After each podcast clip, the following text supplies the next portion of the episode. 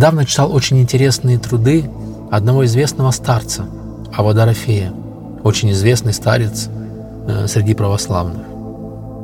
И что мне удивило, что написано очень доступным языком. Мне кажется, каждый понять может, как жить, правила жизни и тому подобное. Но очень мало информации, кем же был он, этот святой старец Авадарофей. Старч, расскажи мне, пожалуйста, немного о нем. Преподобный Ава Дорофей почитается верующими как выдающийся Божий угодник, ревностный воин Христов. А вообще Ава переводится с восточного – это священник, духовник. Несмотря на широкую известность его имени как автора нравственных наставлений и аскетических поучений о фактах его биографии, деталях его личной жизни, достоверно мы знаем немного. Время его служения определяется лишь с некоторым приближением. Это шестой век. Есть основания полагать, что Ава Дорофей происходил из Аскалона. В молодости, как следует из его воспоминаний, он изучал различные светские науки – Поначалу он не испытывал к поучительным книгам более или менее серьезного интереса, и ему приходилось себя принуждать. Но затем он втянулся, чтение книг стало одной из его любимых занятий. Порой оторвать его от этого занятия не могли даже из при... и приглашенных к трапезе со стороны близких друзей.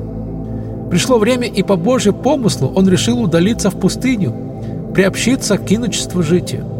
Когда именно созрело это благое решение и про каких обстоятельств, сказать трудно. Бог судил ему стать учеником известного добродетеля мужа, преподобного Иоанна Пророка, подвязавшего с палестинской обители Ава Сирида. В монастыре преподобный Дорофей обрел для себя то, к чему стремилось его сердце.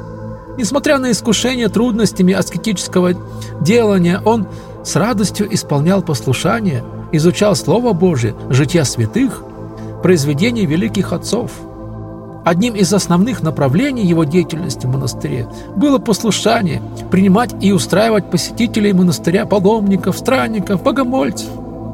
В этой связи Дорофею приходилось общаться с разными людьми, обладавшими разными социальными статусами, разным уровнем веры и устремленности к Богу, Среди посетителей были также, как особо остро нуждающие в совете и утешении.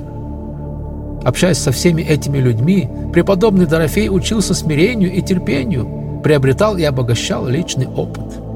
Со временем на средства, выделенные одним братом, он отстроил лечебницу, где затем сам и прислуживал. Случилось, что после тяжелого физического труда преподобный едва не валился с ног от усталости. Чтобы не предаться чрезмерному по строгим монашеским меркам сну, он просил братьев будить его перед богослужением и не дозволять дремать в течение бдения. Продолжение нескольких лет, полагают, что около десяти, Дорофей пребывал в послушании у Иоанна Пророка. На протяжении этого срока он стремился открывать ему свои помыслы, включая потаенные и глубинные конце концов, духовная близость ученика и учителя достигла такой высокой степени развития, что Ава Дорофей всецело и совершенно предал себя в его волю. Послушание преподобному Иоанну Пророку он почитал за великое счастье, дар Божий, если хотите.